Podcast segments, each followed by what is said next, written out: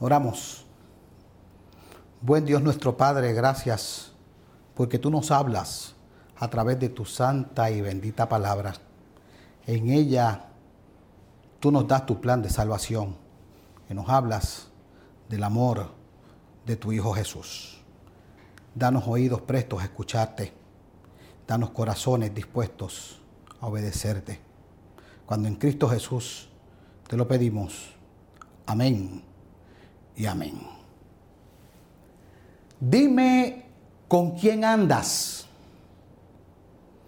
Y aunque sé que no estamos en un concurso o en un programa de preguntas y respuestas, lo que sí sé o puedo deducir es que todos ustedes, o la gran parte de ustedes, han completado la frase con la que yo comencé el sermón de hoy. Pues en nuestro refranero popular tenemos refranes que hemos repetido y repetido hasta por varias generaciones, pues los mismos de manera sencilla, de manera práctica, encierran una gran enseñanza. Y de esa forma, así las aprendemos. Es lo mismo si yo les dijera a ustedes a caballo regalado o le dijera camarón que se duerme. Ustedes los completarían y sabrían la enseñanza que cada uno trae. Y aunque cada refrán trae una enseñanza o una moraleja, este que dijimos al principio, dime con quién andas y te diré quién eres, es uno de esos refranes que se utilizan como una advertencia, pues casi siempre lo expresamos cuando no nos gusta o cuando no nos agrada con quién se pasa o con quién comparte o como se dice en mi barrio, no nos gusta la juntilla de a quien le dedicamos el refrán. Así que en esencia esta frase se usa para expresar el que podemos conocer a una persona realmente a través de sus amigos o de su compañía o a través de los ambientes en que se mueve. Además de recordarnos la importancia que pueden tener las influencias negativas o positivas de un grupo o de otra persona sobre un individuo. Así que, aunque el refrán tenga una moraleja útil, es mejor, digo yo, no juzgar solo por las apariencias y tratar de ser objetivos a la hora de definir o de clasificar a las personas con las cuales alguien anda o se hace acompañar. Estamos en el comienzo del capítulo 3 del libro del Éxodo. Y aquí se nos presenta a un Moisés ya adulto, a un Moisés que ya no vivía en el palacio del faraón, a un Moisés que había tenido diferentes experiencias al simpatizar con su pueblo, al ver el sufrimiento de este en de sus opresores, las cuales lo habían de cierta manera obligado a huir, escapando por su vida. Y comienza el texto diciéndonos que estaba apacentando las ovejas de su suegro Yetro. Al parecer, Moisés en el anonimato se dedicó a ser un pastor común durante todo ese tiempo y llevó las ovejas hasta Oreb. Tenemos que parar aquí un momentito porque Oreb, en su eh, palabra original, significa desolado o ruina. Así que esto nos va a dar, ¿verdad?, una visión más o menos de dónde estaba Moisés con las ovejas. Y allí, en ese lugar, ocurriría algo maravilloso que cambiaría la vida de Moisés para siempre. Allí tuvo un encuentro con Dios. ¿Y cómo lo describe el texto? Nos dice, el ángel de Jehová se le apareció en una llama de fuego en medio de una zarza. ¿Y por qué esto le llamó tanto la atención a Moisés? Si en un desierto, con las condiciones atmosféricas usuales, el que se quemara un arbusto podía ser algo normal, pues para Moisés le llamó la atención y pudo ser en primer lugar, ¿verdad? Por motivo de preocupación, porque un pastor se preocuparía de que se incendiase la maleza y amenazara a las ovejas. Pero lo que realmente llamó la atención no fue esa preocupación, sino que fue que la zarza ardía en fuego, pero no se consumía. Como dicen los estudiosos, la zarza no crujía, no disminuía. En esa zarza ni una hoja se enroscaba, ni una rama se carbonizaba. La zarza ardía, pero no se consumía. Y esto le atrajo como un imán de manera irresistible, pues no era algo normal. Dios quiso llamar la atención de Moisés y la tuvo. Moisés fue a ver lo que allí pasaba. Fue a ver eso que tanto lo atraía. Fue a ver eso que tanto le llamó la atención. Pero ¿qué pasó? Que cuando se iba acercando a la zarza, Dios lo detiene y le dice, Moisés, Moisés. Lo llama dos veces por su nombre. Moisés estaba en el anonimato, pero Dios lo conoce. Lo conoce por su nombre y lo llama. Llamarlo por su nombre dos veces era importante. Pues llamarlo por su nombre dos veces significa que lo que viene después, lo que Dios le va a decir, es importante. Pero también llamarlo dos veces significa que Moisés era importante para Dios. El llamado doble en la Biblia es un llamado de suma importancia, es un llamado de urgencia. Y hemos visto durante la Biblia varios ejemplos que así pasa. Cuando Dios dice Samuel, Samuel, o cuando dice Abraham, Abraham. En la Biblia cuando se dice Marta, Marta, Saulo, Saulo. El llamado de una persona en dos ocasiones es de urgencia, es de algo importante. Y aquí Dios le dijo, Moisés, Moisés.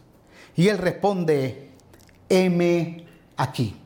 ¿Qué respuesta le da Moisés? Heme aquí. No le dijo qué, o no le dijo presente, le dijo heme aquí. Y esto puede tener dos significados. Heme aquí, en primer lugar, significa que tiene toda su atención y en segundo lugar, que está a la espera de órdenes. Y esto me recuerda un personaje en El Chavo del Ocho, que don Ramón estaba llamando a la chilindrina y cuando la llamaba, ella le dijo qué. Y él le dice, no se dice qué, cuando un adulto te llama, se dice mande. Y con M aquí, Moisés esperaba las órdenes de Dios. Y Dios le da un doble mandato. En primer lugar le dice, guarda distancia, no te acerques. En segundo lugar le dice, muestra reverencia ante la presencia de Dios. Y esto es cuando le dice, quita el calzado de tus pies, porque el lugar en que tú estás, tierra santa es. En otras palabras, no te acerques y muestra reverencia ante la presencia del Señor. Y aquí me gustaría hacer un paréntesis, pues tenemos que ver cómo los hebreos conocían a Dios, cómo los hebreos concebían a Dios. En la época de Moisés, los hebreos no habían ateos, pues ellos sabían que existe Dios. Así que la pregunta no es si Dios existía, la pregunta no es cómo es Dios, sino la pregunta es, para los hebreos de la época de Moisés, ¿qué hace Dios o qué está haciendo Dios? Y la segunda pregunta, ¿qué espera Dios que yo haga?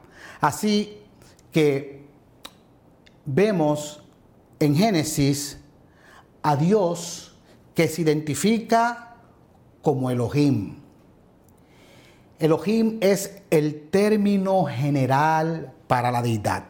Elohim es, para los hebreos, entendían que Elohim es ese Dios que está fuera de nuestro entendimiento, ese Dios trascendente, ese Dios que está fuera de nuestra esfera, de nuestro espacio.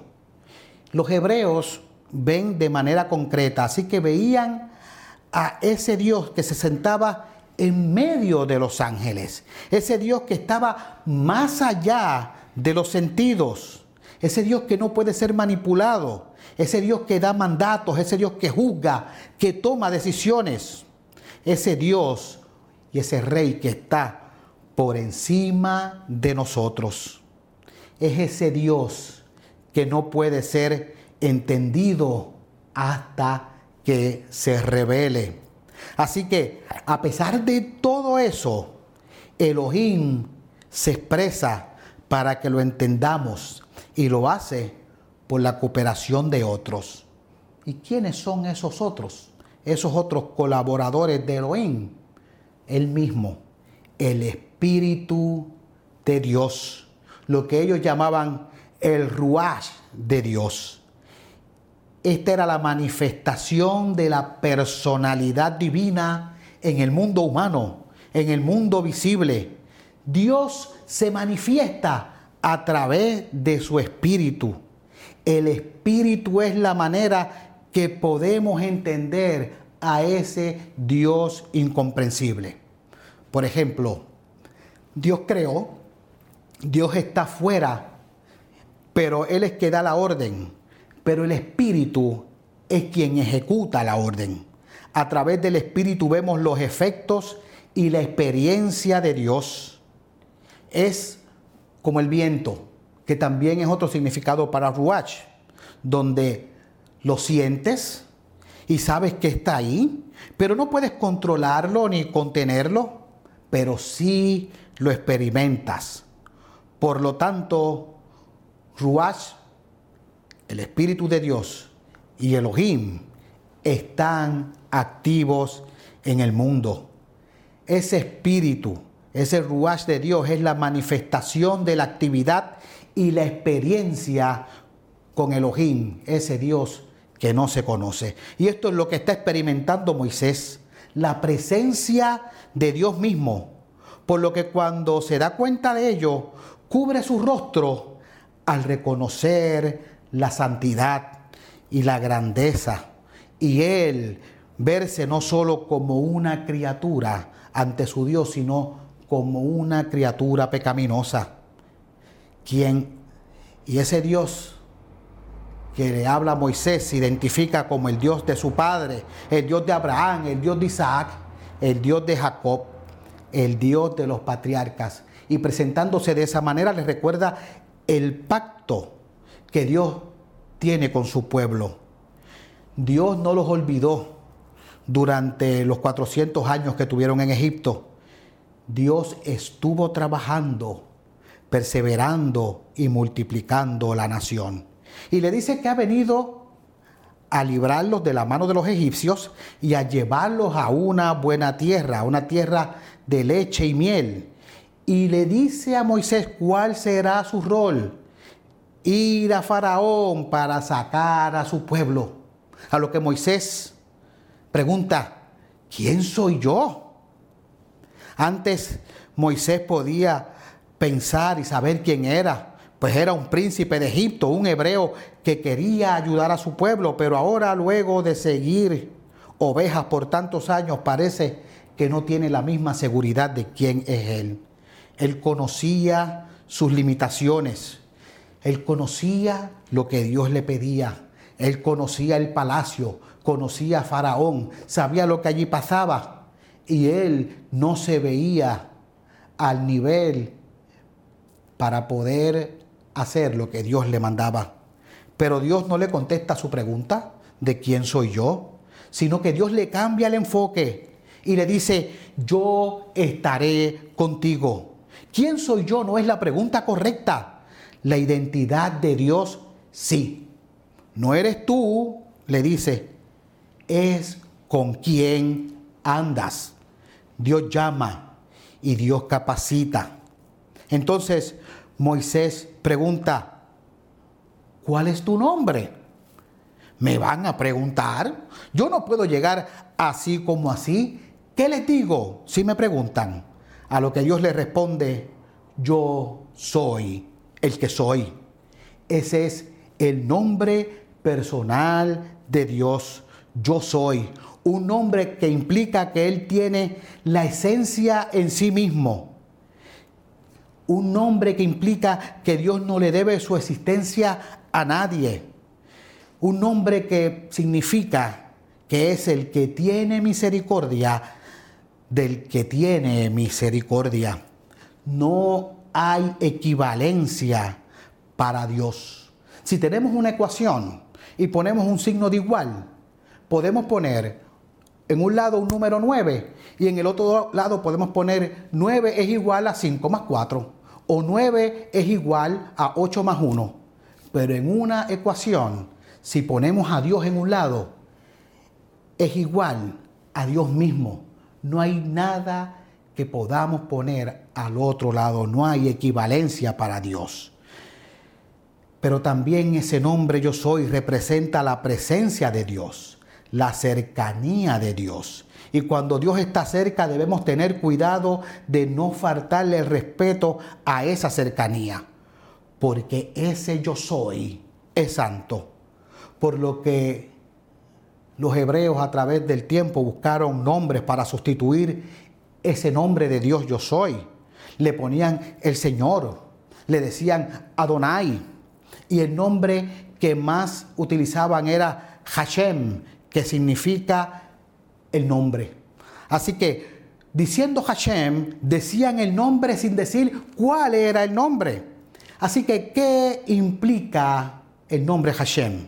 Para el hebreo era como el otro lado de Dios, era su lado íntimo, su lado inmanente, su lado presente, el Dios que está cercano, presente a nosotros. Es el Dios personal, el Dios que se nos reveló, el Dios que se manifiesta, que ayuda, que salva, que liberta, que se preocupa y se comunica con nosotros. Y ese Dios es el que envió a Moisés. Ese es el Dios que te envía. Así le dijo, si te preguntan o te piden tus credenciales, dile que yo soy, es el que te envía. Se cuenta una historia de un abuelo que estaba con su nieto caminando por el bosque de regreso a su casa. Y el abuelo le dice al niño, ¿sabes por dónde vas? El niño le contesta, no. Le dice, ¿sabes para dónde vamos? Y el niño le dice, no. Vuelve y lo mira le dice, ¿conoces el camino? Y le dice, no. Le dice, pues si no sabes nada de eso, debes tener miedo debes estar asustado. Y el niño le dice, no, abuelo, no estoy asustado. Y el abuelo dice, ¿cómo va a ser?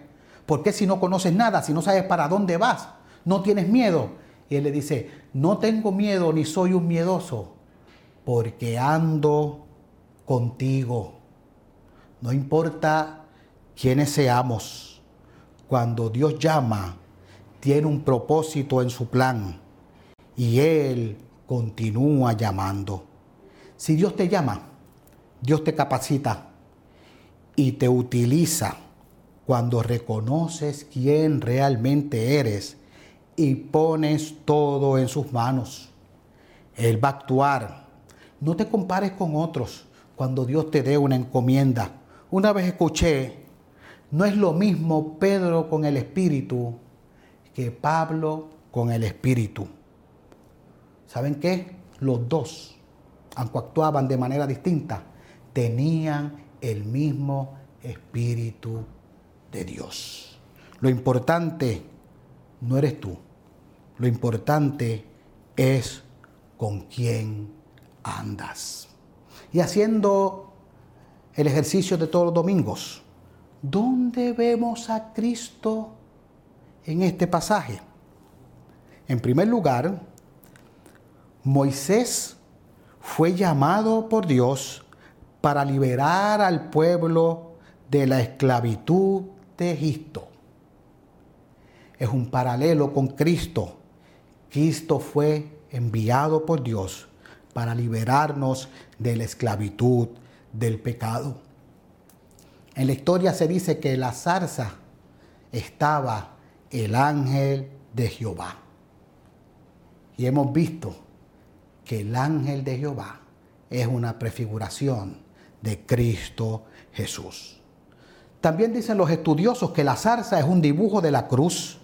La palabra hebrea para describir la zarza viene de la palabra clavar, significa espino. Así que con la zarza pensamos en la cruz. Dios o Jesús coronado con espinos soportó el fuego del juicio y aún así no fue consumido por ello. Y por último, hemos hablado del nombre de Dios. Yo soy Hashem para representar, para experimentar a ese Dios que es incomprensible. Dios se manifiesta en su Hijo Cristo. Cristo es el Hashem que menciona Juan en el capítulo 1, versículo 1. Cristo es la manifestación de Dios. Que Él nos ayude a reconocer esta maravillosa historia. Que nos ayude a reconocer que lo podemos encontrar a través de toda la Biblia y que podamos reconocer que no somos nosotros. Es la identidad de Jesús la que está. No somos nosotros, es con quien estamos. Dime con quién andas y te diré quién eres. Oramos. Padre bueno, gracias porque estás siempre con nosotros. Gracias porque tú llamas y capacitas. Guíanos, ayúdanos para poder llevar tu palabra al mundo entero. Cuando en Cristo Jesús oramos. Amén y amén.